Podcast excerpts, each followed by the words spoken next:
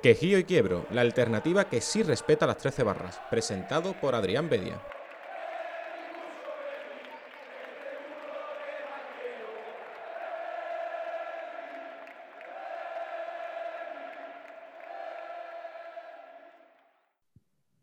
Muy buenas a todos y bienvenidos al podcast de Quejío y Quiebro. Hoy, 28 de enero de 2021, son las 10 menos 20 de la mañana y a diferencia de la semana pasada, no sé si, va un poco en consonancia con lo, que, con lo que está siendo el rendimiento del Real Betis Balompié, pues la verdad es que luce el sol y, apetece, qué duda cabe, grabar este programa que la verdad que se hace con, mucha alegría porque eh, lo dijimos en el, en el anterior, el rendimiento del equipo en este año 2021, la verdad que está siendo magnífico. Si se hubiera ganado el derby ya habría sido de matrícula de honor, pero de momento eh, son 28 días del año y a la espera de que llegue esa derrota que a todo equipo le llega, y el Betis no, está exento de, ello, pues el beticismo está disfrutando porque, porque la verdad es que su equipo compite, le mete intensidad, le mete ganas, sobre todo le mete fútbol, que eso es lo más,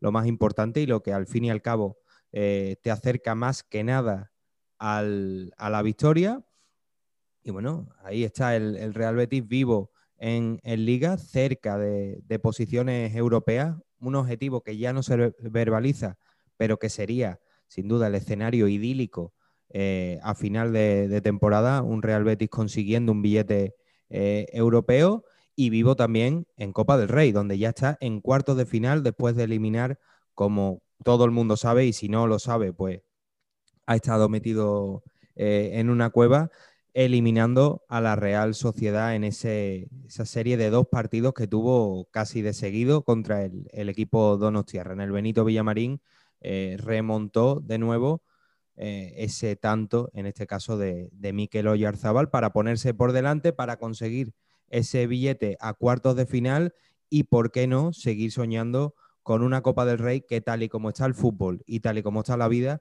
pues la verdad es que no, no parece eh, ni mucho menos descabellada. Hablaremos, evidentemente, de ese, de ese partido eh, de Copa, del partido anterior de, Liga, de todo lo que acontece en clave verde y blanca, también de, alguna que otra eh, sección, así como la previa del próximo partido, que esto no para, el próximo lunes contra, contra Osasuna, el Real Betis vuelve a competir y esperemos que lo, que lo siga haciendo con, con el nivel que, está mostrando. Todo ello y mucho más, como siempre, de la mano de Miguel Ángel Arquellada. Muy buenos días, Miguel. Buenos días. Qué, alegría poder contar que el, el Betis va a de ronda y, sigue sin perder. ¿eh? Eso siempre, cuando esas cosas pasan, siempre me apetece eh, grabar y hacer y deshacer, ¿verdad?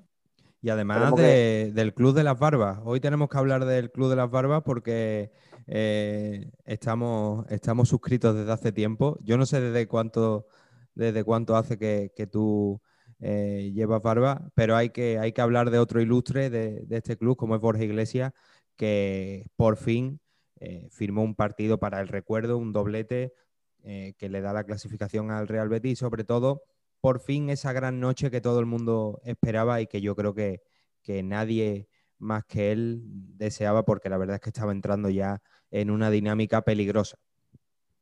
Totalmente. Ojalá y sirva, lo puse como tweet, ojalá y sirva como piedra de, toque y, sea lo que haga el antes y el después de Borja Iglesias en el Betis, porque eh, sinceramente el Betis necesita un delantero y, lo tiene en casa, ¿no? Eh, se, sabe de cómo es Borja Iglesias cuando juega al fútbol y demás, y lo que estaba pasando en el Betis no era, no era normal, ¿no? Entonces, ojalá estos dos goles sirvan un poco para quitarle ese peso de encima y que por fin juega un poquito con más soltura y con más, con más atrevimiento que lo que estábamos viendo tanto en Zaragoza como, en Español.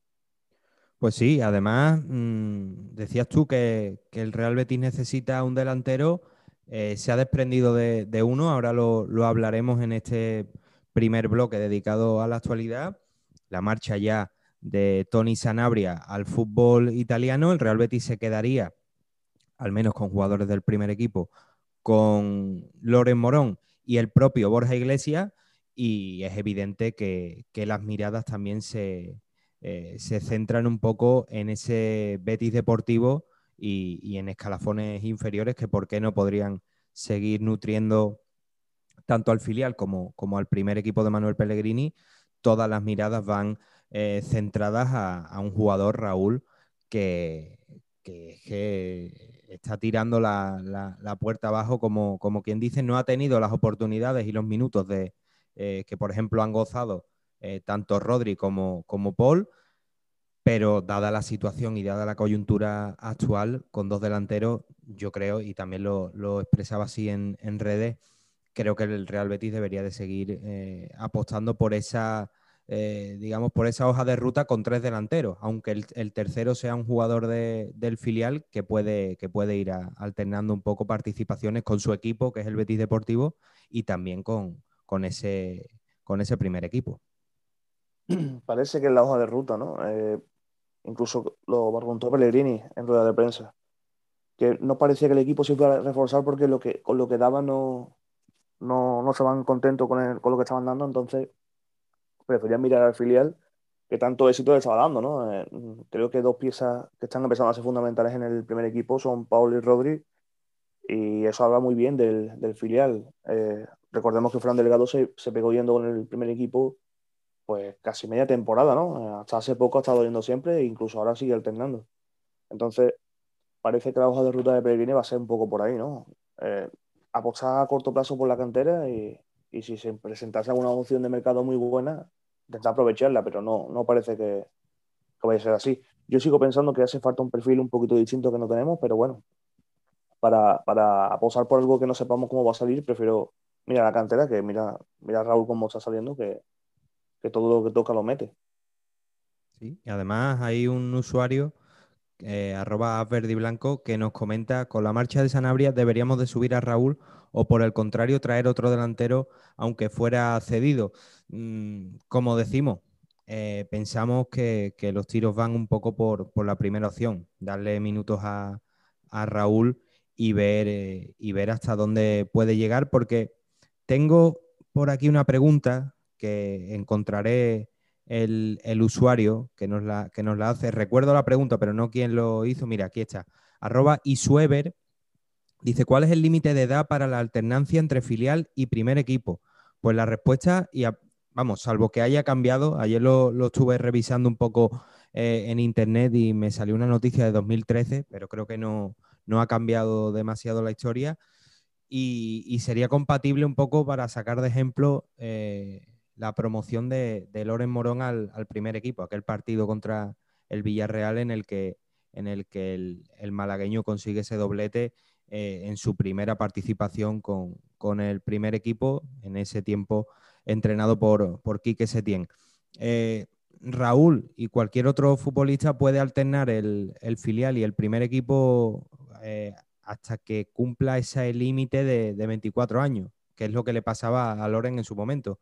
Que si te, si te acuerdas, Miguel, analizando un poco en aquellos tiempos, decíamos que, que la opción de subir a Loren estaba bien siempre y cuando cuando se suba eh, sea para utilizarlo, porque ya sabíamos que, si Loren eh, se tiene echaba mano de, de Loren y no lo utilizaba, o, se iba cedido o traspasado o ya no podía volver al filial. Así que esa es la, respuesta un poco para, todos aquellos que, tengan dudas, sea eh, Raúl o, sea cualquier otro futbolista de cantera. Sí, además eh, se pide mucho a, Luis, al central, y creo que se, está viendo un poco hecho, ¿no? Que un jugador que tiene 26 años y que eh, si da el salto al primer equipo ya no puede volver atrás. Entonces, creo que no puede volver atrás, atrás incluso no podría volver a jugar en otro filial. Entonces, claro, ahí, está un poco el, el conque, ¿no? Subo un jugador, eh, de hecho, se está haciendo un poco sitio para él porque eh, no se está cómodo con Sidney, por ejemplo, no se está cómodo para nada con él, se le está buscando cómodo y, la idea era sustituirlo con, con Luis, ¿no? Entonces, eh, hay un poco de miedo por subirlo, que el jugador no, no rinda en primera división, porque puede pasar que no rinda, que sea jerárquico en segunda vez y después llega a primera división y no rinda. Y que el jugador pues se quede un poco en el aire. Entonces, todos los movimientos que se están haciendo alrededor de la cantera se, hacen mucho con vista a eso. El límite son 23, con 23 puede seguir alternando, una vez que cumple los 24, que no puede. Creo que incluso con 23 eh, hay un límite de partidos que puede jugar, ¿no? Hay con cierta edad que cuando llega un límite de partidos ya no puede volver a jugar en el filial. Entonces, todas estas cosas siempre hay que tenerlas muy, en cuenta porque eh, te puedes cargar a un jugador, ¿no? Un jugador que está sirviendo en tu, en tu filial, que al final recordemos que el filial es para sacar jugadores, pero que, también tiene que competir, ¿no? De hecho, estos, estos dos años atrás eh, ido, se, ha ido, reforzando con jugadores de su misma categoría por el mismo motivo, para que compitiese, para que no notase el salto, el salto de competición. Entonces, creo que eso, que, que se va a mirar siempre mucho, es que cuando se saca un jugador con cierta edad no, no se le dañe. Hay que mirar por el equipo, pero al final recordemos que los jugadores son personas, ¿no? Claro, claro, es que es un tema es un tema delicado según cómo, cómo se gestione, porque eh, ayer mismamente eh, lo, lo, hablaba y lo, lo discutía con, al, con, algunos usuarios en, en, Twitter, porque para mí lo que tú estabas comentando de, de Sydney es que no está tan mal tirado el, el cambio Sydney por Luis Martínez, por poner eh, un ejemplo, incluso, y ahora veremos alguna pregunta que va encaminada a ello, mm, tirar de, de, jugadores que están cedidos y que, y que no están cedidos eh, por quitártelos de en medio, sino para darle un poco de, para que se fogueen, como son los casos de, de Edgar y de, y de Robert. Pero en este caso, claro, eh, Luis Martínez es el ejemplo de, de jugador veterano para, para, para, el filial que se, que se ficha para darle consistencia a la línea que sea, en este caso la, la defensa, y sobre todo para que junto a él el equipo vaya creciendo, el, central que se ponga a su lado pues vaya mejorando y no haya esa necesidad de mm, pues Giovanni, por ejemplo, o Visu, si se hubiera quedado, en este caso, jugadores que vienen de categorías inferiores, pues que den el salto y, y digamos que el rendimiento tenga que ser inmediato. Siempre, si hay una figura eh, línea por línea, que esto lo hemos comentado en muchos programas, siempre que haya una figura de este tipo, eh, que, rompa un poco con, el, con la filosofía de cantera por edad, en este caso, eh, pues va a venir muy bien porque, porque le está dando mucha consistencia y mucha solidez. Yo recuerdo eh, el año pasado, hasta la llegada de estos futbolistas, mmm, al Betis Deportivo se le achacaba que no conseguía cerrar los partidos, que defensivamente pues era demasiado endeble, por lo menos para, para el objetivo que se, que se buscaba, que era que no era otro que, que ascender. Y en el caso de Luis Martínez, pues le, le vino muy bien. Y también hay otro aspecto que, que, hay que comentar, Miguel, que es que se dice es que Luis Martínez está, lo está haciendo muy bien en el filial.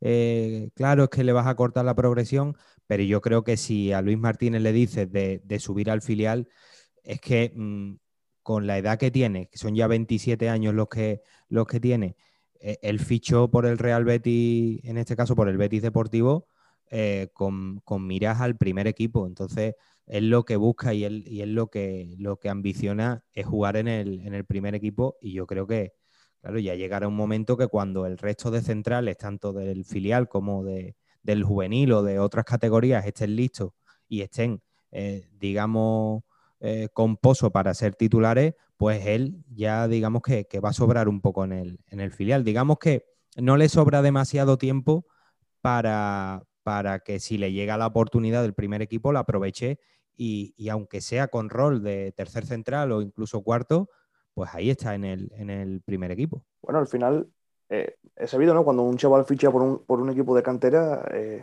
siempre lo hace con vistas al primer equipo, tenga la que tenga, tenga 27, tenga 21, tenga la que tenga.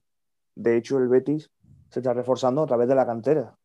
Está fichando jugadores que, que están despuntando en, en, España. De hecho, sigue buscando en ese mercado y, las vistas siempre son a, a, reforzar el primer equipo. En este caso, Luis no está exento de ello. Siempre va a mejorar los que tiene alrededor porque conoce la categoría, porque conoce, tiene experiencia. De hecho, se ficha por ese motivo. Pero al final, eh, en algún momento tiene que intentar aprovechar su oportunidad para subir al primer equipo. Entonces, como bien dice, creo que si se le ofrece eh, ir al primer equipo y ya no tiene opción de volver al filial, eh, no creo que diga que no, porque, porque es su oportunidad, ¿no? Que sí, que tiene 27 años, que siempre se hace raro que un, un jugador no llegue con, no llegado con esa edad del primer equipo, pero es que el fútbol está cambiando un montón. Los jugadores se tienen con más edad. Eh, todo esto va avanzando. Mira, eh, Enrique Gallego, ¿no? Que, que, también fue así, que debutó muy tarde. Al final, todo esto va cambiando un poco y, Luis es uno de esos casos raros, ¿no? Eh, aparece con, en un filial con 26 años, 25, 26 años y, va a tener la oportunidad casi con 27. Pues ya está, si, si tenemos que apostar por alguien y, tiene que ser Luis y sale bien, pues bien, si no sale bien, bueno, pues habrá que seguir mirando al mercado y, seguir reforzando el Betis Deportivo.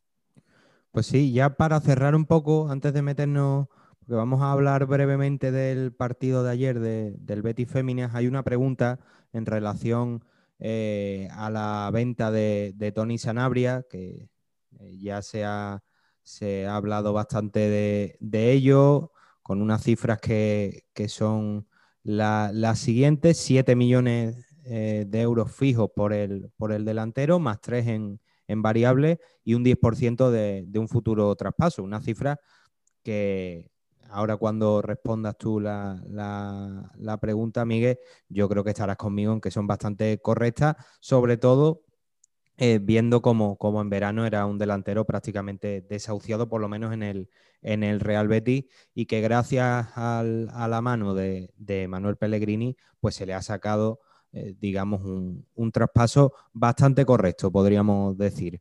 Nos comenta arroba Cordobetis, eh, dice, Miguel, ¿te parece bien la venta de Sanabria ahora? O si estuviera en tu mano, ¿hubieras esperado a verano? ¿Crees que el dinero que recibamos se va a invertir en gente nueva o solo se va a paliar las cuentas? Gracias, quejido y quiebro. Bueno, eh, empecemos por el principio, ¿no? Eh, una buena venta, pues todo va a depender de cómo, de qué es lo que venga o si lo que suba le sigue dando rendimiento. Al final, un equipo en el que hay tres delanteros y se juega con uno, siempre sobra, va a sobrarte uno, ¿no? Eh, sea quien sea, te va a sobrar uno. Una buena venta, es que no se, no se puede catalogar buena venta hasta que no, no, avance un poco el mercado. A priori, por el dinero que es, sí me parece una buena venta. No, me parece mala venta. ¿Hubiese esperado el verano? Pues quizá un equipo que llega a cuarto, se le van a seguir juntando partidos, está a cuatro puntos del, del sexto.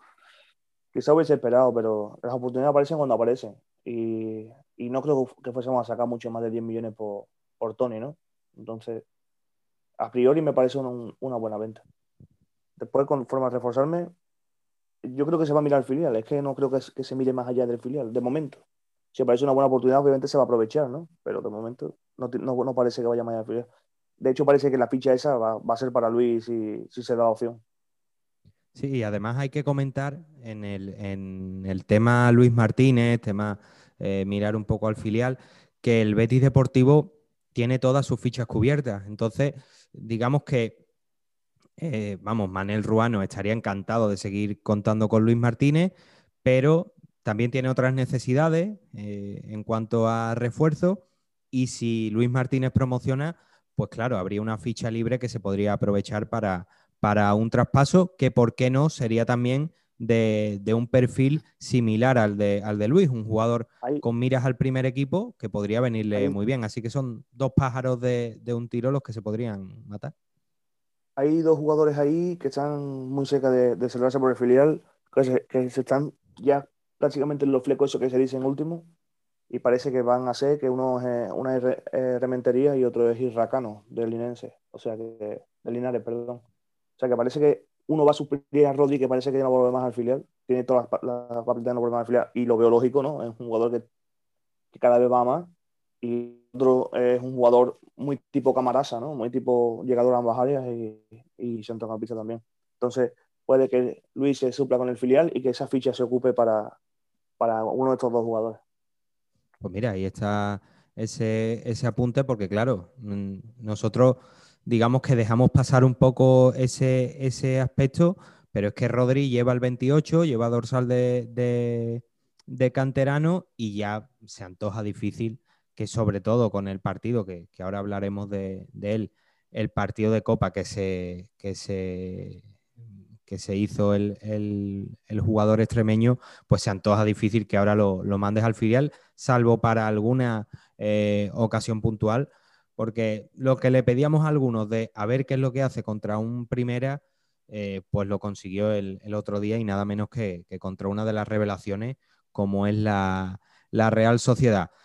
Vamos a hablar un poquito, eh, brevemente, porque ayer lo analizamos en el blog de Quejío y Quiebro, quejío y quiebro.medium.com, ese es el blog donde, donde escribimos y analizamos, en este caso, al Real Betis Féminas en todos sus partidos de, liga, por lo menos los que sean televisados, en este caso eh, con, las guerreras como visitantes, porque si es de local, eh, pues vamos a estar allí presentes en el Municipal Felipe del Valle. Ayer, de nuevo, y por novena vez consecutiva, el cuadro de Juan Carlos Amorós consiguió, bueno, en este caso, eh, sufrió eh, una nueva derrota eh, a manos, en este caso, de la Real Sociedad de, Natalia Arroyo 5-1, un partido para olvidar. Yo creo que, de lo poco extraíble puede ser ese bonito tanto de, de Bea Parra al borde del descanso. El que no lo haya visto, le recomendamos que lo vea porque es un gol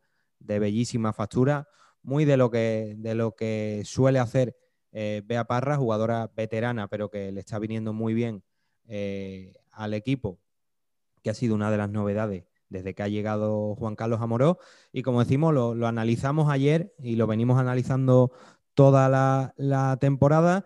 Y ayer, eh, al término del partido, pues le lanzábamos unas cuantas cuestiones al, al míster que respondió y, que las pueden las pueden ver en, el vídeo que sube cada jornada el, club. Le preguntamos, en este caso, nosotros personalmente sobre, sobre la necesidad de refuerzos y un poco eh, el, digamos, cómo le viene al, equipo que, tal y como está la vida ahora mismo, con tema COVID, temas, eh, digamos, suspensiones en el, en el, deporte, suspensiones de partido, que cómo le venía eh, con eso, esos parones eh, estando tan poco tiempo en el, en el club, porque lleva eh, poco menos que, una semana en el cargo y los dos partidos que ha disputado, en este caso Juan Carlos Amorós, han sido en un corto espacio de tiempo. Decía que como todo club, pues está abierto a, refuerzos y que si ven una oportunidad, pues la, la aprovecharán y si no, pues competirán con lo que, con lo que tienen, que de momento es poco, sobre todo en defensa y, también en el centro del campo, con la baja de, Eva Llamas, que le, ha venido bastante mal porque ha perdido ese ancla en la medular. Y sobre el tema de las suspensiones, dice que a él le gusta competir, pero que en este caso eh, esa suspensión de este, del partido del próximo fin de semana, que recordamos iba a ser ante el Athletic Club de Bilbao, un equipo que ahora mismo está en horas bajas también, un poquito más desahogado que la verde y blanca, pues decía que no le viene del todo mal eh, por lo que comentábamos, por la cercanía entre el partido del fin de semana pasado entre, ante el Madrid Club de Fútbol Femenino y este que se jugó ayer en, Zubieta ante la Real Sociedad. Eh, por terminar, y le invitamos también a, os invitamos a, escuchar, eh, bueno, en este caso a, leer los análisis de, del Betis Féminas, aunque no esté eh, haciendo una buena temporada, pero siempre es interesante si, eres seguidor de, la sección femenina, pues estar un poco al tanto. Con 16 partidos jugados, solo eh, el Sevilla ha jugado más, los 17 eh, de liga, 16 partidos y en este caso tiene 7 puntos. El, digamos, la permanencia está a 6, que la, que la marca el Logroño, con un partido menos, eso sí. El próximo partido, que será el 7 de febrero, por la suspensión, como decimos, del encuentro de este fin de semana ante el Athletic Club de Bilbao. El próximo partido será el 7 de febrero eh, contra el Sporting de Huelva, eh, un equipo que ahora mismo es el primero en zona de, descenso, tiene 11 puntos y si desde hace cuatro o cinco jornadas en la féminas iban de final en final, esta ya es un partido eh, a vida o muerte junto con el que tendrán un poco más adelante ante el Deportivo Abanca, que ahora mismo es eh, colista junto al cuadro eh, verde y blanco. Esperemos que lleguen refuerzos y que el equipo pues vaya hacia adelante, porque la verdad es que con lo que hay eh, no le da ni muchísimo menos. Una temporada que ya va a ser para, olvidar. Esperemos que, se salde con, la permanencia, pero lo que parecía y lo que, y lo que invitaba a ser eh, la temporada de un equipo revelación, y esto no es algo que comentáramos nosotros, sino que eh, gente experta y asidua eh, al análisis del fútbol femenino lo decía, que el, Real Betis Féminas era un equipo candidato a ser revelación, pues ha pasado a ser una auténtica pesadilla y, algo para, olvidar. Esperemos que sea algo puntual y se pueda salir de ese bache, porque la verdad es que eh, duele y, da pena ver cómo, cómo está el equipo, sobre todo en el estado anímico. Vamos, Miguel, ya con, el bloque de análisis. Eh, ayer las féminas, el primer equipo eh, con dos partidos seguidos. Ya nos hemos acostumbrado un poco a jugar contra, contra equipos vascos, en este caso la, Real Sociedad. Y centrándonos ya en el primer equipo, Miguel, la verdad es que podríamos seguir jugando hasta final de temporada porque se nos está dando bastante bien. Dos partidos, el primero con remontada y empate, el segundo con remontada, victoria y clasificación, y sobre todo la constatación, esperemos que, el lunes no haya patinazo en casa ante Osasuna, la constatación de que, de que este equipo va hacia arriba y de que, de que ha superado el bache. De que compite, sobre todo de que compite, ¿no? Eh, nos hemos acostumbrado a un equipo en el que si te marcaban ya el equipo desaparecía y aquí todo lo contrario, ¿no? Te, te marcan, pero el equipo se repone y, y rinde más si cabe. De hecho, eh, si analizamos la primera parte contra la Real Sociedad, fue un poco así, ¿no? Un equipo que domina, un equipo que intenta proponer y, te marca un gol y parece que, bueno, un jarro de agua fría, el Betty no sabemos si va a responder y ¡pum! ¿no? Te, te empata, te remonta. Parece que la dinámica de este nuevo Betty, que, que ojalá sea así siempre, que no, no se desahucie un equipo nada más que, te, nada más que encaja un gol yo creo que si seguimos compitiendo contra, contra la Sociedad de aquí a final de temporada, llegará un momento en el que le golearemos, ¿no? Hemos pasado de perdemos jugando mal y nos pintan la cara, le empatamos un partido en el 93 y el siguiente se lo ganamos. La verdad es que se nos está dando bastante bien. Ojalá eso, lo que estamos hablando, sea, sea esa piedrecita de, de toque que no, nos siga haciendo competir, que nos siga haciendo eh, ver un Betty importante y un, equipo que pelea realmente por los objetivos que se marca, ¿no? Que es algo que, que teníamos un poco lejos. Sí, porque claro, es que el objetivo europeo eh, hubo un momento en el que sonaba un poco a, broma de mal gusto por el rendimiento del equipo, pero la verdad es que, y, esto no, no, es, digamos, echarle flores inmerecidas a, a Pellegrini, la verdad es que el chileno siempre ha estado tranquilo, nunca se le ha visto tenso ni, preocupado por, el futuro a corto plazo del equipo. Incluso hubo momentos en los que, en los que soltó, eh, digamos, titulares que a muchos aficionados pues, eh, le sentaron mal por el hecho de que parecían un poco irreales en cuanto a que él veía cosas positivas, creía que el equipo iba a salir de ahí, que el equipo estaba mostrando, eh, digamos, buena cara en ciertos momentos, pero que claro, que, los fallos al final opacan todo lo, todo lo positivo que puedas hacer. Él ha demostrado que, con trabajo, pues las cosas están saliendo bien. Y el otro día, Pellegrini, que no es muy amigo de, esa, de, esos comentarios tribuneros ni, ni esos digamos, esas frases que, quedan muy bien en un tuit, pero, pero que luego hay que demostrarlas en el, campo. Me gustó mucho esa frase que dijo de por cada asiento vacío hay una familia que está detrás de este equipo. A ver, eh, tienes que ser muy, eh, muy de hielo para, que no te llegue esa frase. Evidentemente no, pensamos que, sea, que se vaya a ser el grueso del discurso de, de Pellegrini en el, en el descanso del último partido, en el partido de Copa, pero oye, eh, sabe tocar las teclas. Yo creo que su, discurso es, eh, como, como, se suele decir en, los, alimentos, 95% fútbol, pero oye, si ese 5% fútbol te deja frases como esa, a mí la verdad que me, que me tocarían. Incluso si no fuera bético, si, no, si fuera un jugador un poco más, más apartado de, de, colores y de, y de camisetas. Es una frase muy bonita y que refleja un poco que Pellegrini, aunque no lo esté verbalizando constantemente como, como hacían otros, está totalmente integrado en el, club, en la filosofía y sobre todo eh, centrado en, darle ese cariño y, ese, y, esas alegrías a, su afición, que, no es otra que, la afición del Real Betis. La verdad que a mí me sorprendió mucho esas declaraciones porque creo que no escucho nunca a Pellegrini en ningún club eh, hacer algún tipo de, de comentario así, ¿no? De, de, de de los que meten a la afición un poco más, de los que. Mí es verdad que es una situación nueva para todos, ¿no? Y después con lo que estaba, estaba hablando antes, eh, creo que ha demostrado con 67 años saber un poquito más que los que estamos al otro lado de, la pantalla, ¿no?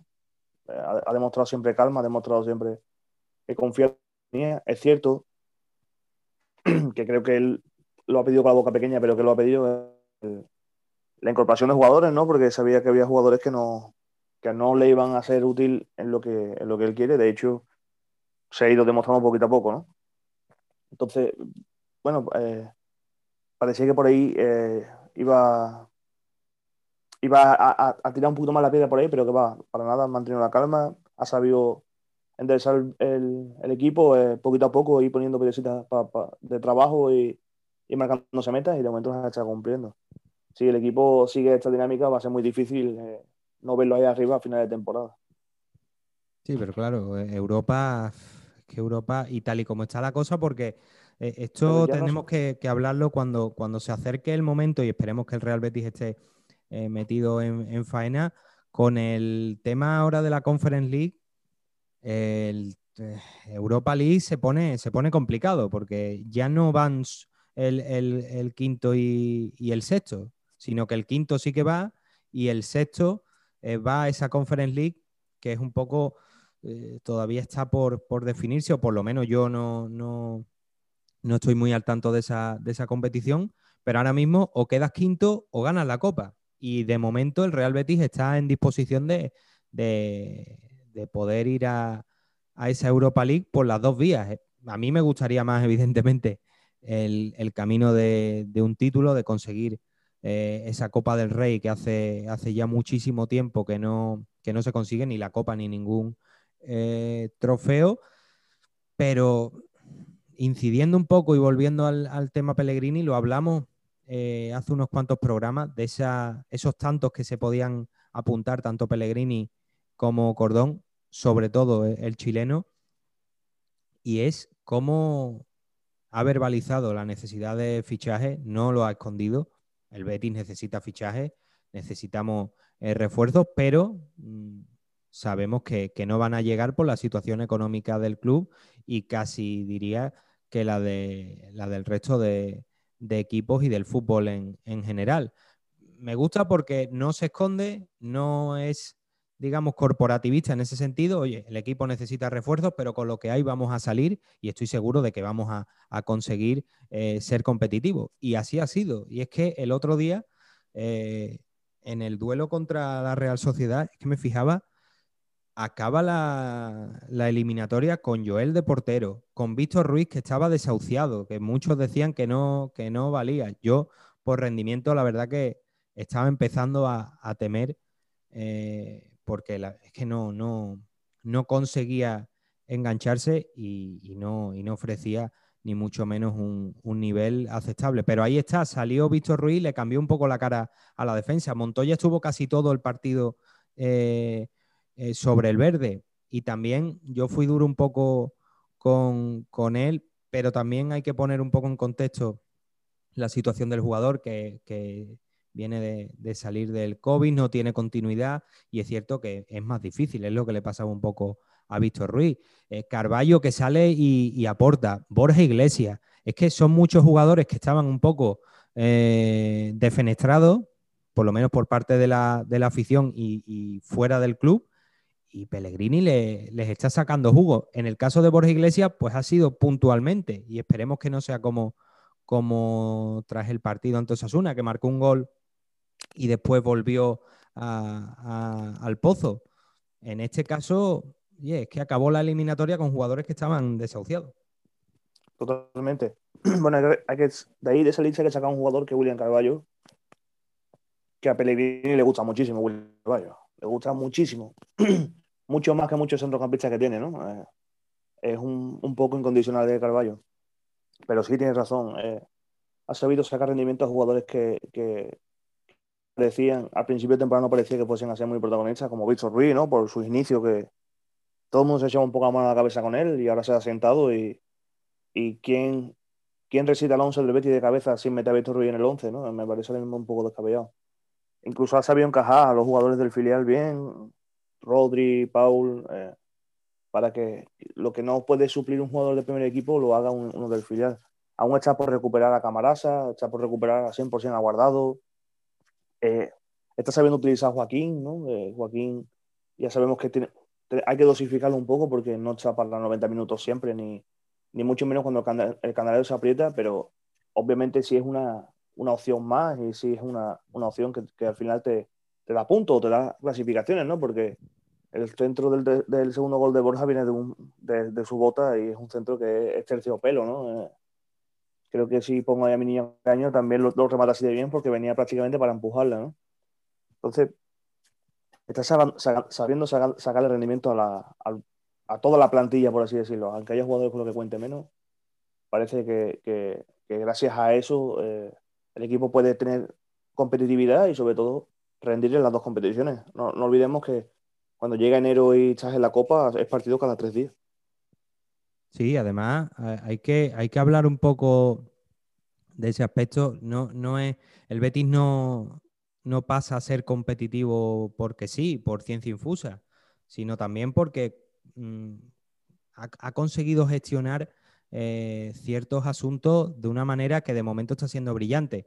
Eh, esto, como decimos, queda muchísimo, no se ha conseguido nada y, estamos hablando del presente, no estamos diciendo que el, que el, Betis vaya a ir ya para arriba eh, sin ninguna piedra en el camino y este equipo pues se vaya eh, vaya a conseguir billete para Champions. Pero de momento las sensaciones del equipo son muy buenas y, está mostrando esa cara que todo el mundo quería. Mm, si, jugando así se pierde por algún casual, el, el, beticismo no va a poner ninguna pega porque está viendo que el equipo eh, lo da todo. Pero centrándonos en, ese, en, esas teclas que ha tocado Pellegrini y que, y que también le está yendo, lo hablábamos hace unos cuantos programas.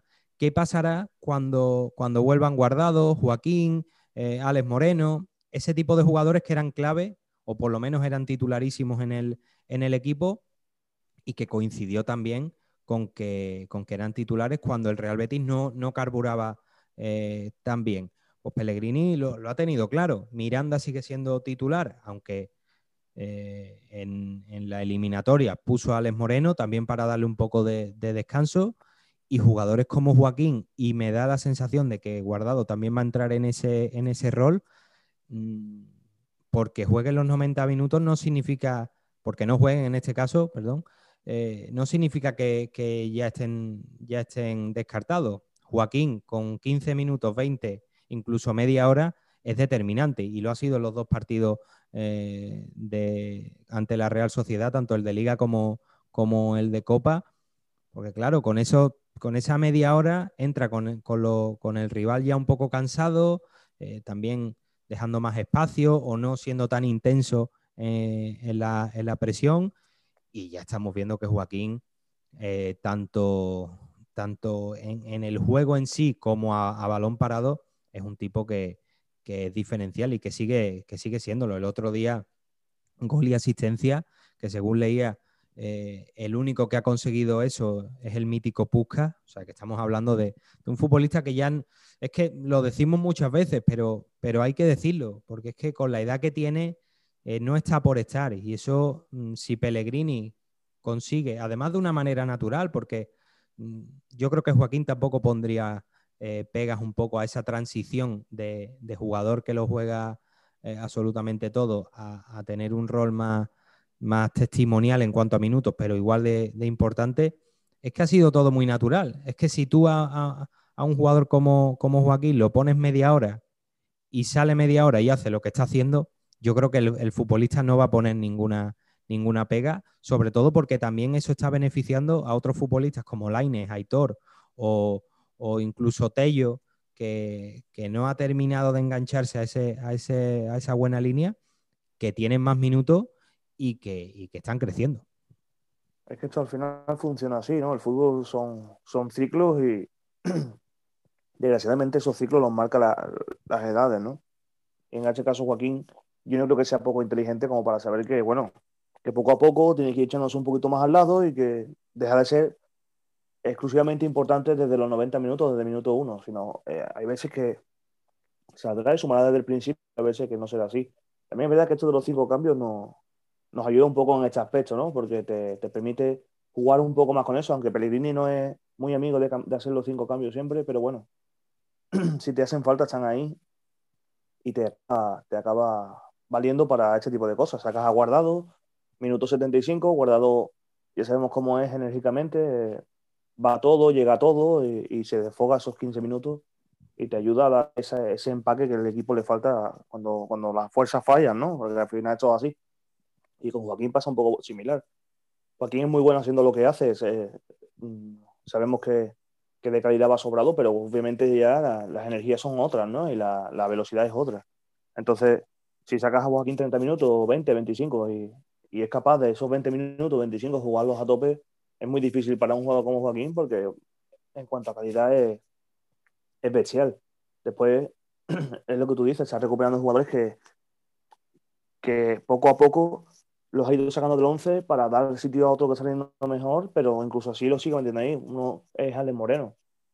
Es verdad que, que, Miranda no jugó porque tenía una pequeña sobrecarga y hay miedo de que Miranda se rompa y, y obviamente eso sería un, un contratiempo bastante curioso pero, pero Ale Moreno desentonó muy poco eh, contra la Real Sociedad. Cuando sabemos que muchas veces es el que siempre aparece la imagen o el que siempre aparecía cuando el equipo no rendía bien, y en este caso todo lo contrario. Después, hay una cosa que está haciendo que a mí me está encantando, que es que le está dando mucha importancia a Rodri. Eh, partidos en los que, perdón, partidos en los que eh, el partido estaba atascado, en vez de sacar, no sé, a Tello o a algún jugador así, ha dicho, no, Rodri, fíjate que salen, ¿no? Con la lesión de, creo que fue allí en, en, San Sebastián, eh, hubo el primer cambio y fue Rodríguez que entró y, y empezó a desatascar un poco el, partido porque es un jugador que se mueve muy bien, que se ofrece muy bien y que su equipo lo aprovecha muy bien.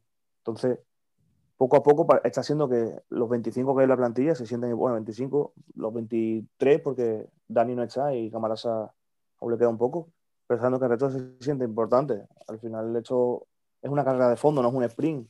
Y eso solo te lo da una plantilla comprometida y, un equipo que haces un cambio y apenas se nota.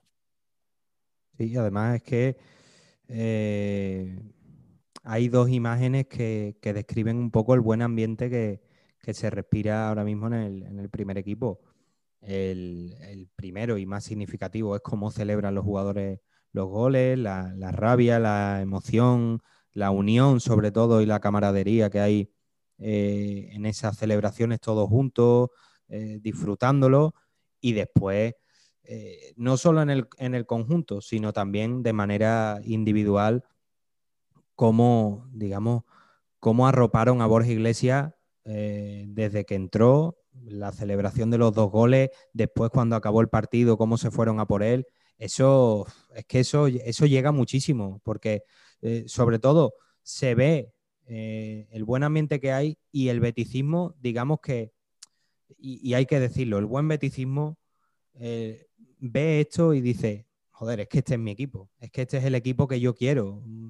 Uno de los míos está en el, en, el, fango y el tío trabaja, consigue esos dos goles y, y, no lo celebra solo, va todo el equipo a por él y, y, a celebrarlo y a decirle, oye, que esta es tu noche, ¿sabes? Que, no estás solo, que has hecho algo muy grande, que, que estabas muy mal eh, en el plano anímico, en el plano futbolístico, en casi todo, porque eh, no, no, no, es un, no es un secreto que Borja Iglesias lo ha pasado muy mal y que todavía no ha hecho eh, absolutamente nada, pero mm, esos dos goles, y, y, se, lo, se lo decía Petón, que la verdad que como comentarista no me gusta absolutamente nada, absolutamente nada, pero es un tipo que ha, que ha vivido y, ha, y tiene mucho fútbol detrás, se lo dijo claramente, que noches como esa te pueden cambiar la vida y esperemos que, así sea. Pero volviendo al tema, Miguel, qué bonito es ver a, tu equipo siendo eso, un equipo en las buenas y en las malas. Y Canales lo, dijo claramente, que,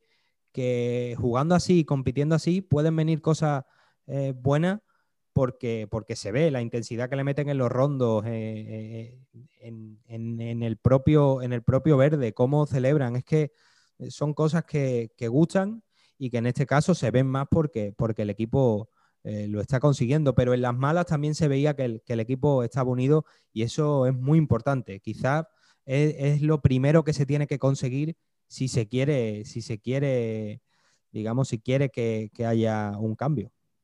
Totalmente. Y que el equipo sea una piña, ¿no? Al final eso es muy importante cuando las cosas salen bien y cuando no salen tan bien, ¿no? Yo recuerdo, no me acuerdo si fue en el primero o en el segundo, la celebración, por ejemplo, que sabía que le había cagado muchísimo en el primer gol, porque creo que eso un jugador lo sabe, ¿no? Eh, no, no, se, puede dar nunca un paso horizontal con el equipo saliendo porque te, te vacunan, ¿no? Y de hecho así fue.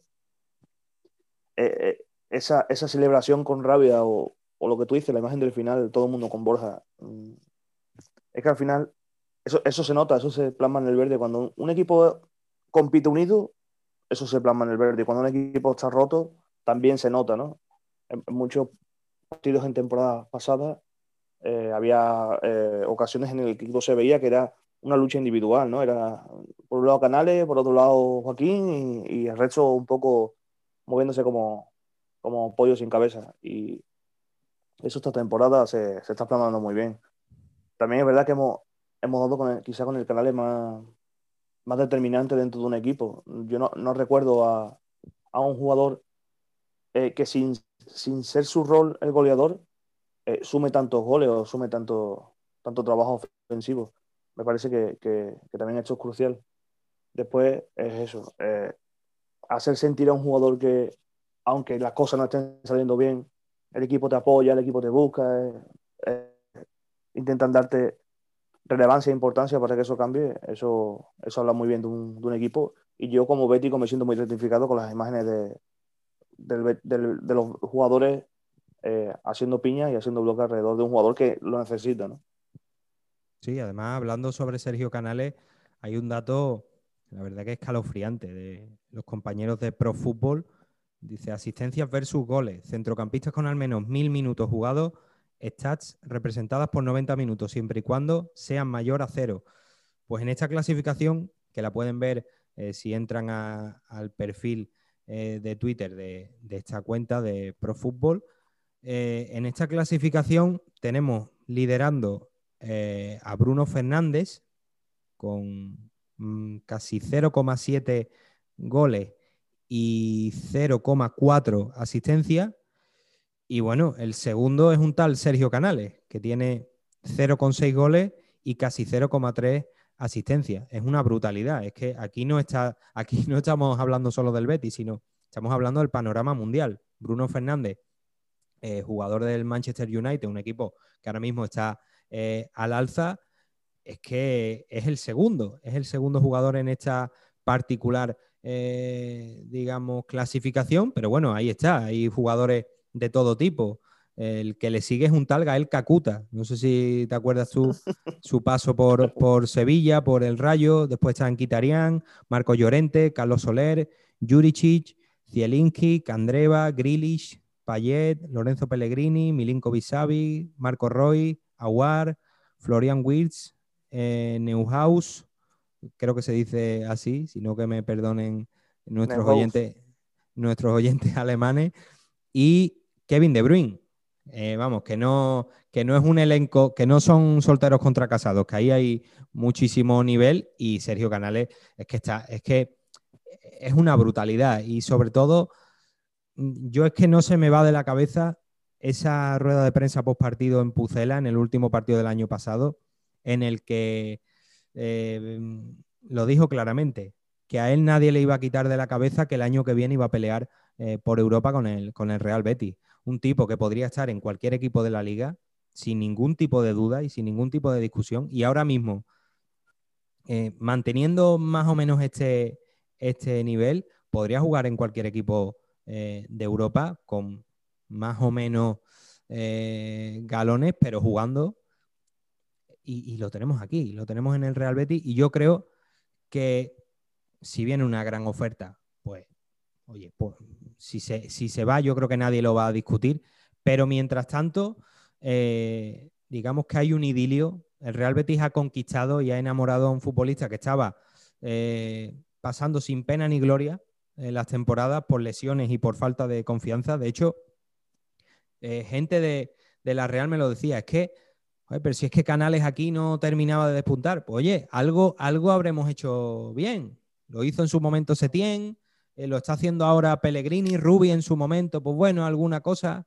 Mm, pero, pero algo hemos hecho y sobre todo yo creo que es el club. Lo que a él le, eh, lo que a él le ha conquistado es el trato que, le estamos dando y sobre todo la afición. Es que la afición lo, tiene como un ídolo y uno de los líderes y, porque él habla, pero primero, mm, primero habla sobre el campo y después sale y delante de un micro y aguanta el chaparrón o, dice abiertamente en las buenas que, lo bien que, lo han hecho, pero está siempre, y eso, claro, eso se, se nota. Y hablando sobre este aspecto, y ahora, porque quiero también esta, que, hablemos largo y tendido, nos lo comenta eh, nuestro gran eh, Maruja Limón, arroba RBB Betis barra baja, dice... Eh, ¿Qué opináis? ¿Pensáis que estos últimos partidos remontados y bien planteados técnicamente desde el banquillo, habiendo público, hubiese sido posible? Mentalmente estaban tocados y pienso que la presión del público, ya quemado por muchas situaciones, hubiese sido todo lo contrario. Pitos a X jugadores que venían mal. Si durante el partido solo se animara, sería distinto, pero esa situación ya no se da y se machaca durante y se machaca durante, que es una cagada. Creo que, eso, que estos partidos sin público hemos salido beneficiados y los jugadores también sin esa presión ambiental, sin esa presión ambiental, perdón. Suena feo, pero ha venido bien estar en casa viendo el fútbol. Gracias y os escucharé. Eh, readaptando un poco la pregunta, Miguel. Ahora mismo, mm, yo creo que después de, los últimos partidos de, este año, la eliminatoria de Copa habría sido muy bonita, incluso, eh, incluso poniéndonos por detrás con el tanto de Oyarzábal. Creo que ahora mismo sí que estaría bien que volviera el público en una situación idílica, pero es cierto, y aquí estamos, estamos de acuerdo con, este usuario, que a principio de temporada y sobre todo en el peor momento de, la campaña hasta ahora eh, del Real Betis, ha venido bien que no, que no, hubiera, que no hubiera afición. Bueno, partiendo de la base de que yo pienso que siempre un, equipo necesita su afición, en las buenas y en las malas, porque creo que al final esto es un binomio, ¿no? Y, y rinde mejor. Creo que al Betis le ha beneficiado mucho no tener afición en el campo, muchísimo. Sobre todo por lo que, por lo que dice eh, Omar, ¿no? Maruja en este caso. Eh, eh, nos, estábamos mal acostumbrando a que todo se pitase en exceso, todo molestase en exceso, todo, todo fuese muy drástico. Y la realidad es que el equipo, gracias a que no ha tenido ese run run en la oreja o ese, ese ruido de fondo, ha podido competir, ha podido rehacerse, ha podido eh, ir creciendo poco a poco y, y, asentándose. No, no, sé si se hubiese tenido esta paciencia desde la grada si esto no hubiese sido así, ¿no? Es verdad que el partido de Copa, si le metes ahí a, a 50.000 personas, mm, igual el partido se rompe antes, ¿no? En vez de llegar a la prórroga, no llega a la prórroga porque ya sabemos cómo es la afición del Betis, que, la, que cuando se pone a animar, pocas más eh, hay en España a su nivel. Entonces, creo que en muchos aspectos sí ha salido beneficiado, ha salido beneficiado el Betis, muchísimo. En otros no tanto. Yo, ya te digo, yo soy los que pienso que, en un campo siempre tiene que haber afición y, que en ningún equipo es importante que esa afición detrás. Sí, además que, yo creo que en ciertos momentos, eh, sobre todo me centro eh, en 2020, porque en, este año el Betis está jugando eh, muy bien. No es que esté jugando bien, sino que está compitiendo muy bien y está mostrando una cara que yo creo que a ningún eh, aficionado que, estuviera en el Villamarín eh, le desagradaría. Pero antes de, ese año 2021, hombre, mm, cualquiera que, se ha sido a, Twitter ha visto comentarios del tipo, si estuviera el, si hubiera público en el Villamarín, eh, esto no lo consentiríamos, mm, se caería el campo a, a, pitada. Ahí sí que estoy de acuerdo contigo en que, por lo menos en el inicio, ahora que están las cosas bien, pues no, no, estaría mal y sería clave, evidentemente, porque yo también estoy de acuerdo contigo en que mm, esté como esté la situación, el Villamarín tiene que estar con, público porque eso se nota y yo creo que eh, además pasa, pasa muy rápido de, de 0 a 100. A lo mejor está pitando al equipo porque le han metido un gol, que no sería justo, pero, pero pasa. Y a lo mejor eh, al minuto ya está el equipo buscando la portería rival, dándole motivos al, aficionado y, la hinchada se viene arriba y te, y te, pone, y te pone en volanda. Así que en ese sentido, pues hay una mezcla, hay una mezcla y estamos de acuerdo eh, en parte con matices con, con, Omar, que llámese el nombre, ya no, no se, no se me, me olvida. más preguntas, más preguntas, porque ya vamos a ir eh, enlazando un poco porque están muy relacionadas. Dice arroba Kike barra baja huerta. Dice una opinión personal que traigo desde hace algunas temporadas.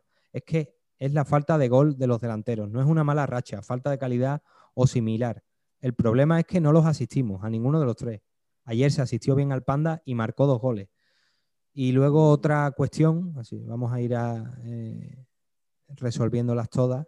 Dice, última cuestión, todos sabíamos que el árbitro estaba loco por compensar la expulsión. Bueno, Mateo Lao, eh, ahí queda la, la, historia. Dice, debería haber sido más rápido Pellegrini y cambiar a Tony. Aunque fueras perdiendo, tenías al Panda y Juanmi, si tuvieras la necesidad de meter dos puntas. Pero nunca puede perder la, la superioridad numérica. Mm, pues, centrándonos en esta segunda, y, ya te dejo, Miguel. Eh, es que lo de Sanabria no se lo esperaba nadie. Es que esa expulsión. Yo culpo principalmente al jugador.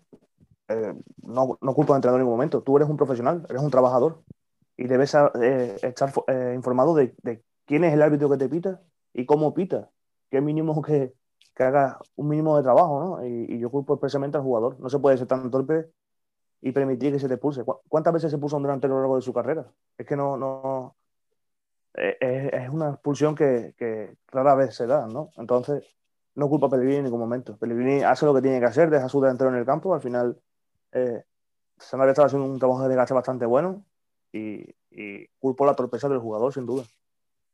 Sí, sobre todo es que, es que ya le podían haber sacado otra amarilla por un digamos, un forcejeo que tiene con, con Lenormand y no sé, ahora a posteriori da la sensación de que, de que no, estaba, no estaba demasiado centrado el, paraguayo en el partido. Curiosamente, y ahora, justo cuando estaba respondiendo, se me había venido a la cabeza eh, Tony Sanabria en otro partido de Copa, eh, en este caso contra el Español, firmó su, su, último partido con el, con el Real Betis porque justo después se, se marchó cedido sorprendentemente porque eh, era el delantero preferido por, por Setién, no, estamos descubriendo nada. Y también fue, digamos, esa, ese último partido, el de, el de Copa contra la Real, también este caso parece que es el definitivo porque no, no parece que vaya a volver eh, Tony Sanabria por, por aquí, ya que se ha producido un traspaso, no hay ninguna cesión con, con opción de compra ni, nada por el estilo. Y la, y la segunda pregunta de, este usuario de, de arroba Quique barra baja huerta es sobre, sobre el tema de los delanteros, que no es que tengan malas rachas o, no tengan gol, sino que no se les asiste. Es cierto que hubo un momento incluso con Quique Setién eh, en el que teniendo delantero se apostó por, por otras fórmulas, con canales de falso 9, incluso los Chelsea en esa posición. Pero yo creo que, no se va a cambiar eh, absolutamente nada. El esquema de Pellegrini es el que es, se va a seguir apostando por delantero y si no llegan los goles, yo creo que por falta de juego, porque el equipo atrás es muy endeble y cuando eres tan endeble atrás, pues intentas poner, digamos, todos los remedios para paliar esos problemas defensivos y, y descuida las líneas superiores, en este caso el centro del campo y la creación y, el ataque.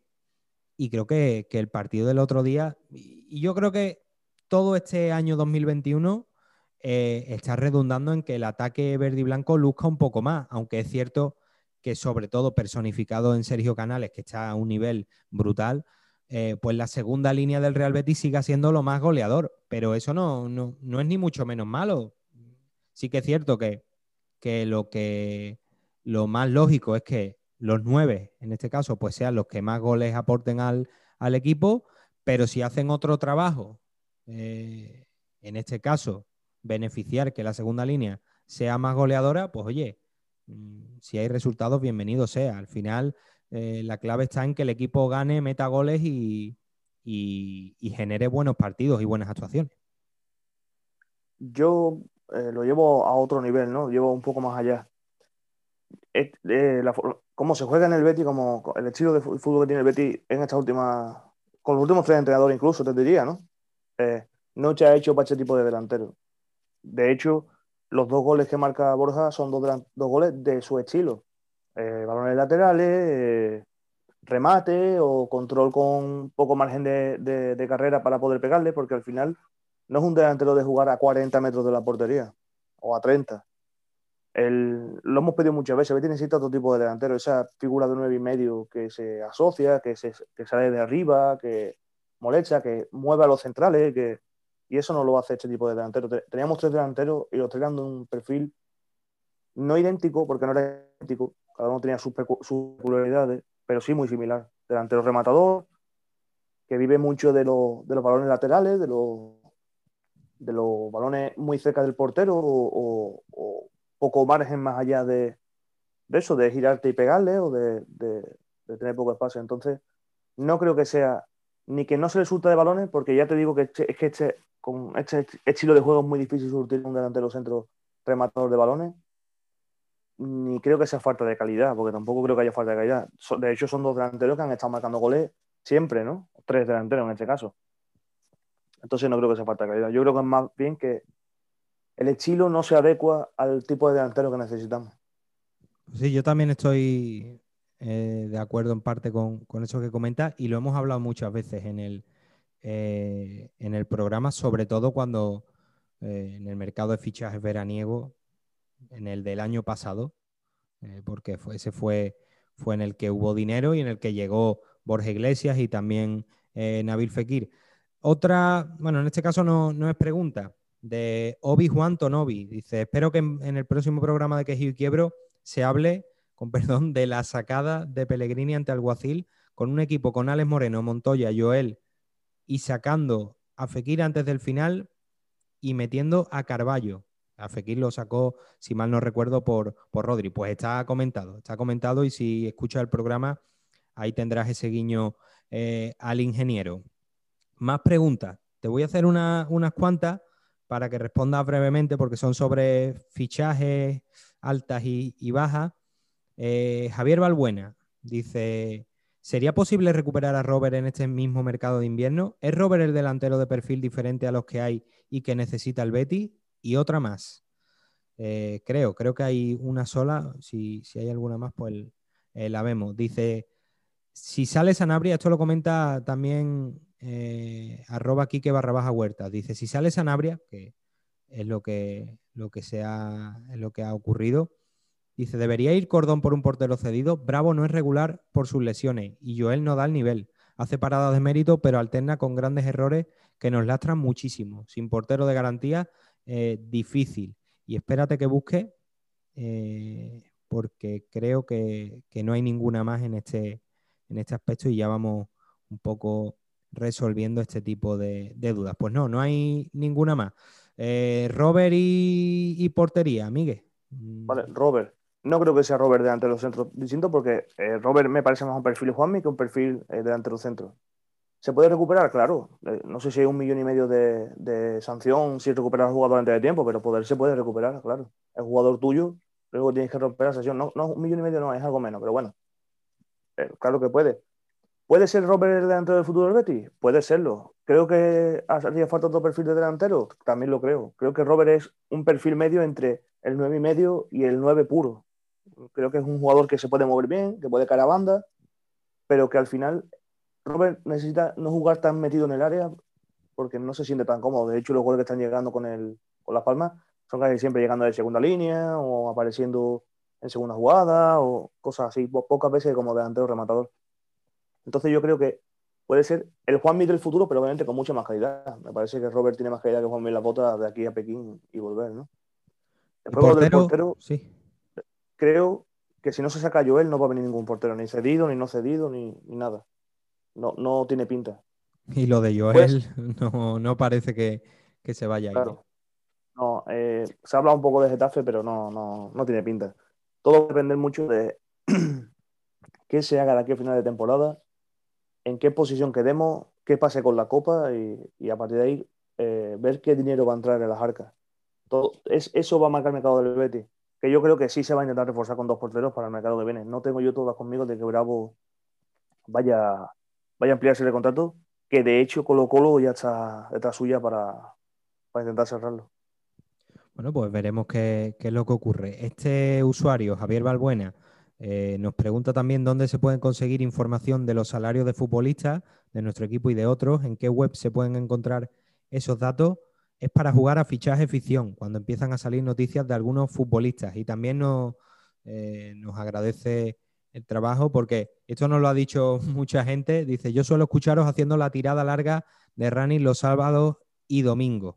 Y también nos comenta como sugerencia que las previas de los partidos sean menos extensas, pues muchas veces se escucha cuando el partido ya finalizó. Pues ahí tenemos que, eh, tenemos que dar una pequeña reprimenda porque en algunos casos está muy cerca el partido, pero en otros, Javier, hay que ponerse las pilas y hay que escucharlo antes porque, porque da tiempo. Con cariño te lo, te lo comentamos. Sobre el tema de los salarios, no sé si tú tienes alguna información, Miguel, pero yo que recuerde, eh, salió hace poco una captura de una página web que daba los salarios, pero la verdad que los datos estaban bastante desactualizados. Así que si no tienes tú algún dato que me corrija, eh, vamos a ir con otra pregunta porque no, no parece que haya una, web fiable. También los clubes son un poco herméticos en ese aspecto.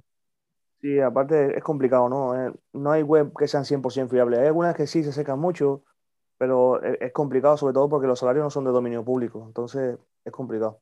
Hay veces, por ejemplo, que el Betis en su propia web cuelga eh, valor y, sueldo de los jugadores. Incluso cada, equipo lo hace en su propia web. Pero no es algo que, se suele hacer porque, ya te digo, el, sueldo de un jugador no es de dominio público. Entonces, no hay necesidad, ¿no? Yo suelo buscar un poco, suelo indagar. Al final, si buscas e indagas un poco, acabas dando con ellos. Pues ahí damos ese, ese consejillo, que como decimos, si esto fuera la NBA, por ejemplo, sí que sabríamos al dedillo cuánto cobra cada, cada jugador. Eh, otra de, de Obi Juan Tonobi, usuario que, bueno, me gustaría saber eh, cómo se inspiró en ello. Hay usuarios que la verdad que a mí me dejan, me dejan muy loco. Dice, ¿os recuerda este Betty salvando las distancias al primero de Setién? Equipo irregular que sube a varios canteranos que cogen galones y tiene una racha de siete victorias. ¿Creéis que llegará al mismo objetivo? ¿Y sabéis qué ficha se liberará para subir a alguien eh, del filial? ¿Y quién será?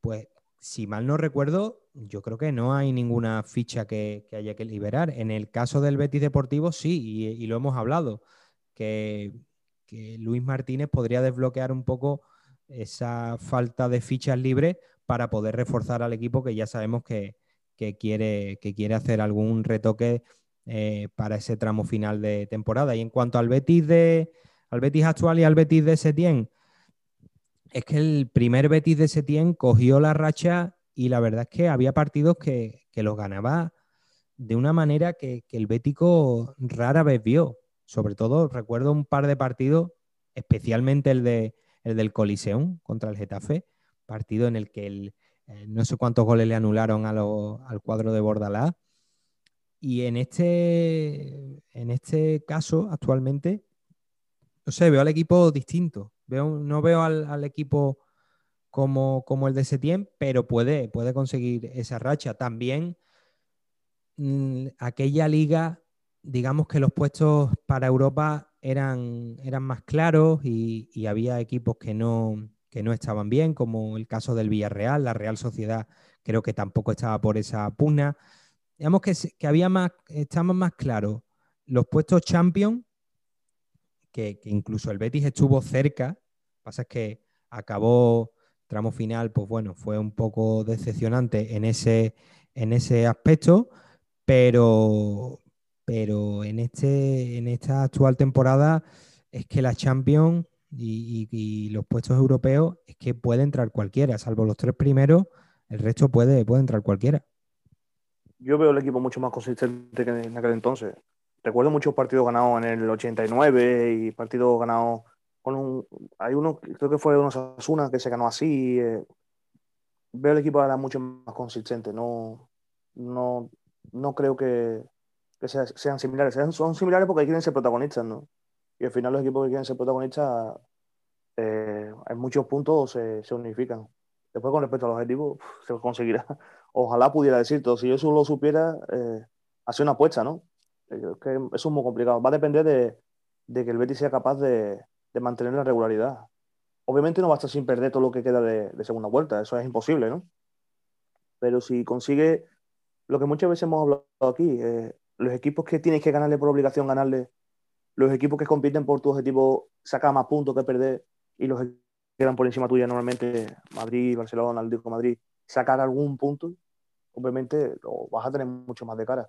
Lo que no puedes hacer es calcar la primera vuelta a la segunda. Si sacas 26 puntos, van a ser 52 y, y, y te vas a quedar atrás.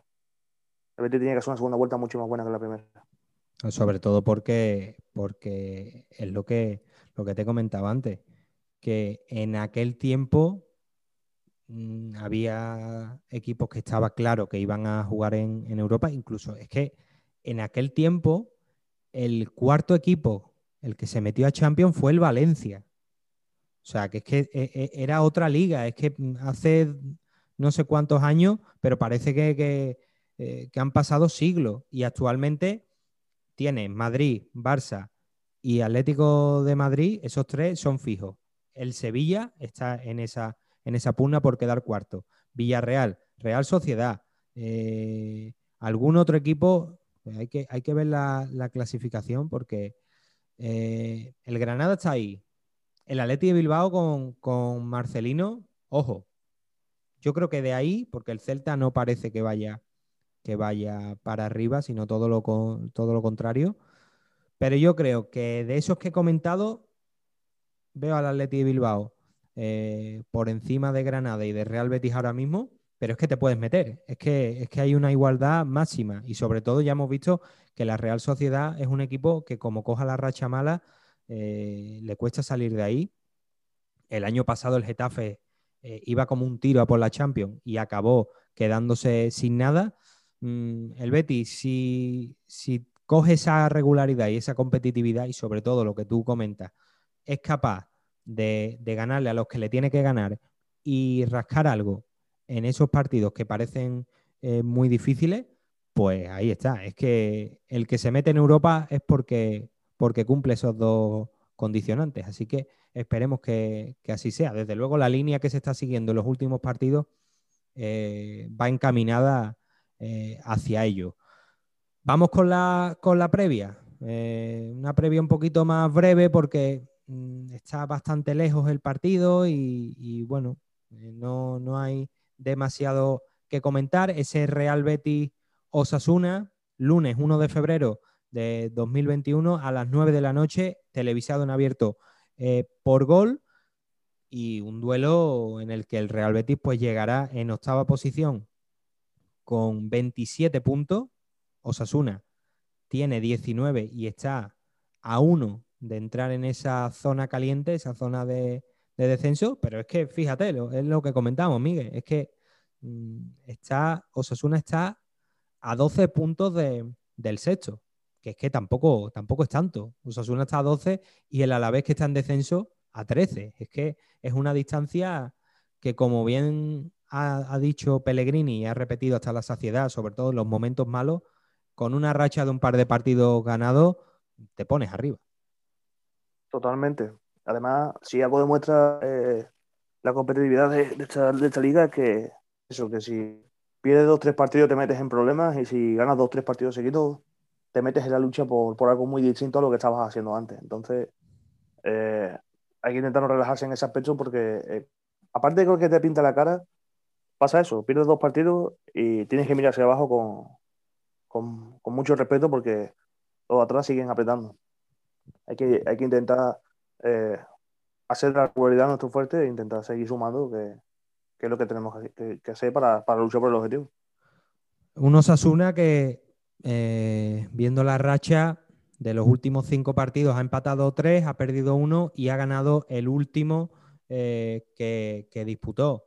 Un equipo que el año pasado no, digamos que mal acostumbró a su afición con una temporada más que decente. Incluso hubo tramos en los que la verdad que, que, daba gusto ver jugar a este equipo y esta temporada lo está pasando, lo está pasando un poco peor. También es cierto que hay una baja clave, a pesar de que se han reforzado bien en ataque, porque las incorporaciones de Jonathan Caleri y de Ante Budimir, pues te dan, te dan una serie de goles y sobre todo eh, se adecuan bastante a lo que es el estilo de, de Yagoba Arrasate, pero la baja del Chimi Ávila se nota muchísimo. Y si encima le quitas el, público del Sadar, pues ahí ese binomio lo pierdes y, se nota muchísimo. Pero Osasuna no, no le ha perdido la cara a la temporada y sobre todo está haciendo algo que pocos equipos, eh, que pocos equipos apuestan por, por ello, Miguel, que es confiar en el entrenador que tiene.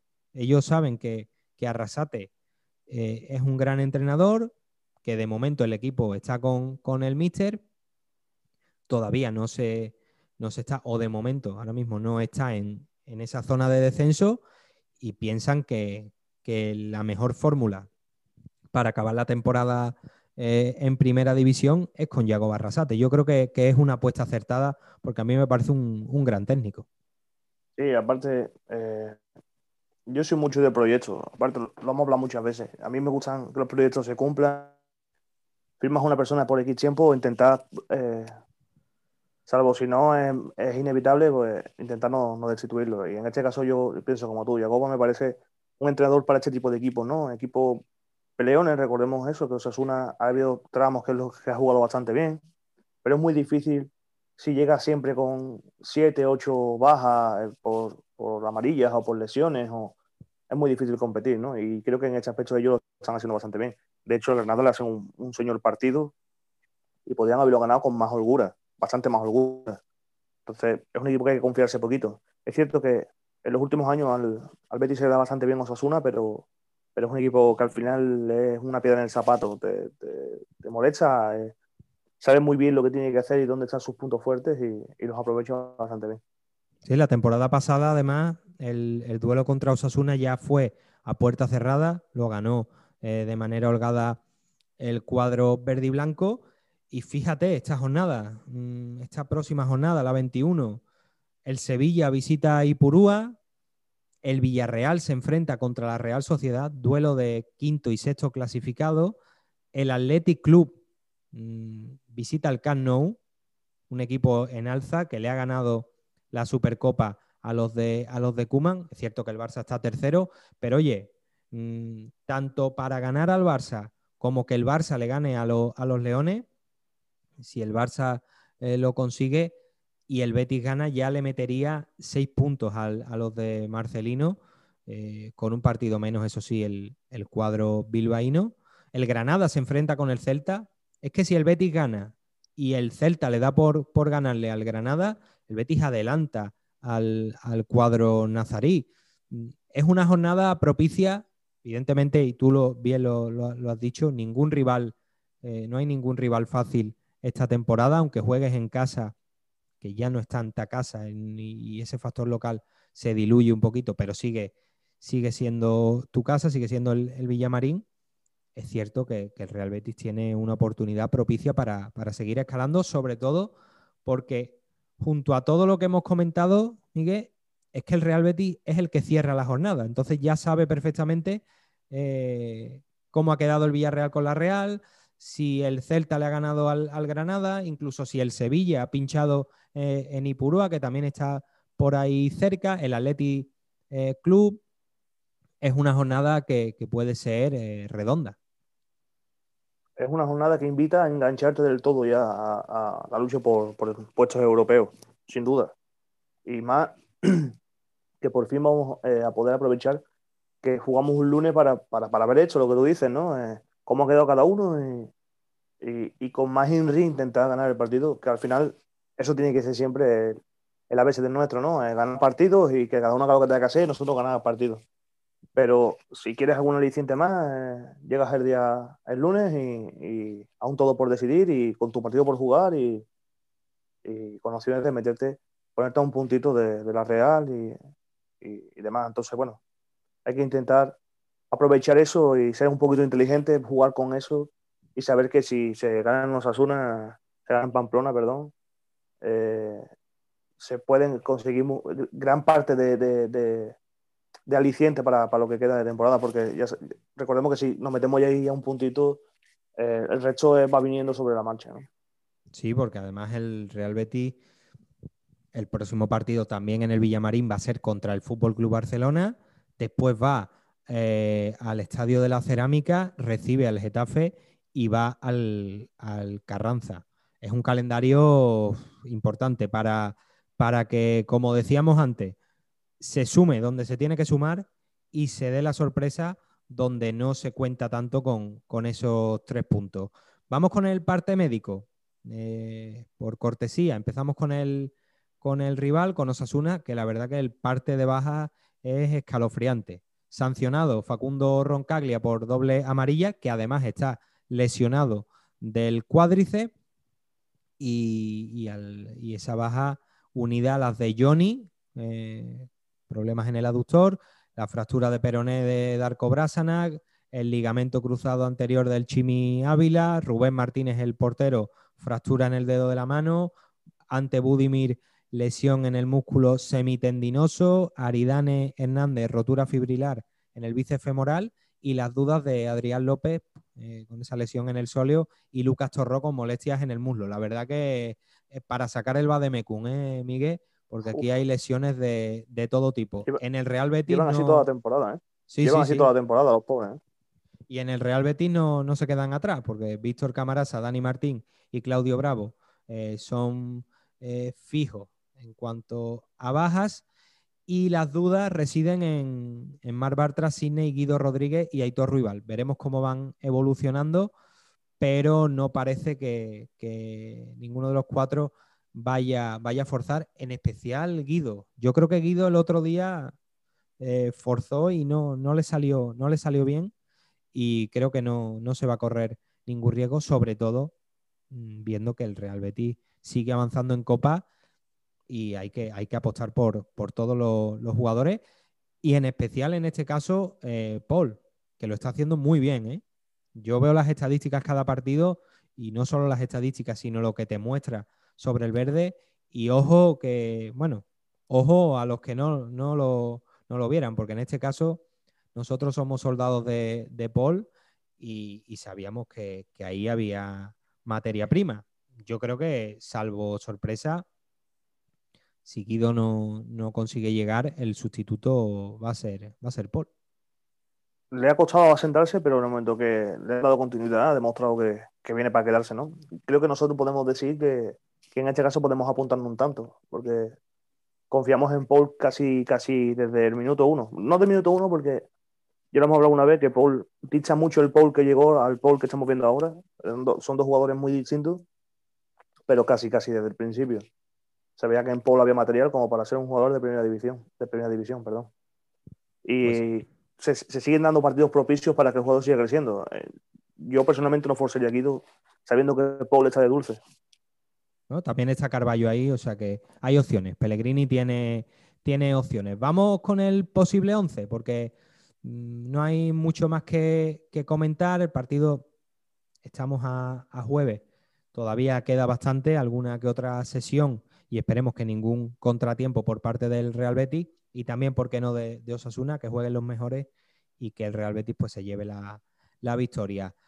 Posible 11 de Osasuna, pues todo apunta que va a ser Sergio Herrera en portería, Nacho Vidal, David García, Unai García y Juan Cruz en defensa, centro del campo con Noyer Sanjurjo de pivote, por delante Moncayola y Lucas Torró, si no llega, pues todo apunta que será Íñigo Pérez el que estará eh, sustituyéndole y arriba Quique Barja parte con ventaja sobre Roberto Torres, junto a Rubén García y Jonathan Caleri. Rubén, García, jugador eh, de, los que, de los que me gustan bastante. Y si Osasuna eh, termina por descender, yo creo que, ese jugador habría que, tantearlo porque es un tipo que aparte de ponerle ganas e intensidad, tiene muchísimo fútbol en, las botas. No sé si, tú eres del club de, Rubén. Hacemos un, Sí, me cae muy bien, es un jugador que me cae muy bien. Me parece que, aparte de que tiene calidad, me, me pareció siempre que tiene calidad, me cae muy bien. Es un jugador de los que me gusta, de los que interactúan, de los que hacen equipo, de los que. Está muy bien. Aparte habría que hacer un pack porque hay otro jugador ahí que interesa, así que veremos a ver si en caso de descender Osasuna no, no se mira a ellos dos. ¿Qué interesa? Bueno, si lo quieres, si quieres, ¿te ponemos lo de exclusinda o...? No, se sabe un poco, y aparte yo lo he comentado. Tú sabes que yo cuando tengo que comentar algo no tengo problema. Es David García, David García gusta y, y, parece que, que, se va a mirar un poco a él de cara al futuro porque se busca ese tipo de perfil, ¿no? Nacional, eh, con, con, nivel defensivo competitivo y, y, sobre todo eso, que haga crecer un poco el equipo desde abajo. Y David García gusta bastante. Aparte a un precio... ¿eh? Sí, sí, a mí me gusta bastante. Creo que, que es uno de los productos nacionales de por los que hay que ir apostando porque, porque tiene nivel para pegar el salto ya para adelante, ¿no? Eh, ha hecho su, lo que tenía que hacer, que es crecer en, en Pamplona y ya está preparado para pegar un saltito y ese saltito podría ser el Betis perfectamente. Pero también lo sigue Villarreal, ¿eh? O sea, que no somos nosotros, Villarreal, Real Sociedad. Sí, sí, Villarreal está, está ahí pescando.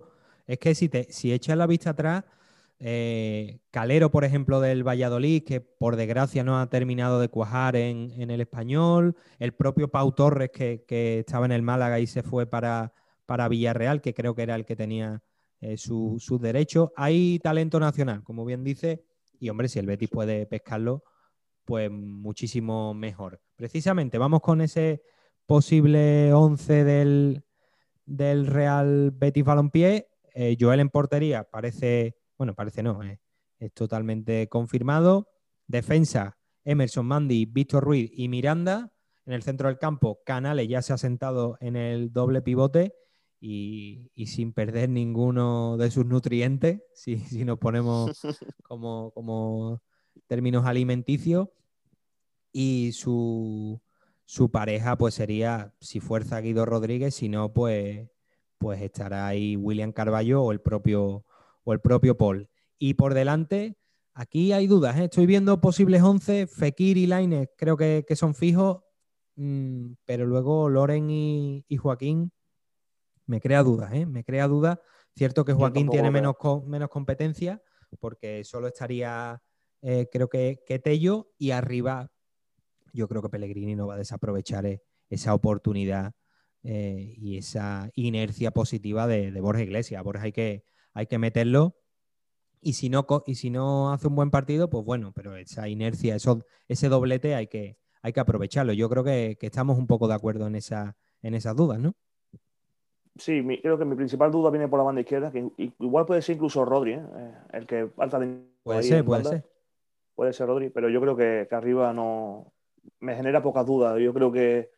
Eh, de hecho, a, Loren no es su delantero predilecto y va a aprovechar el que Borja no sé si de dulce, porque es un partido, pero sí por lo menos en racha para, para, para, intentar sacar el partido adelante con, con él.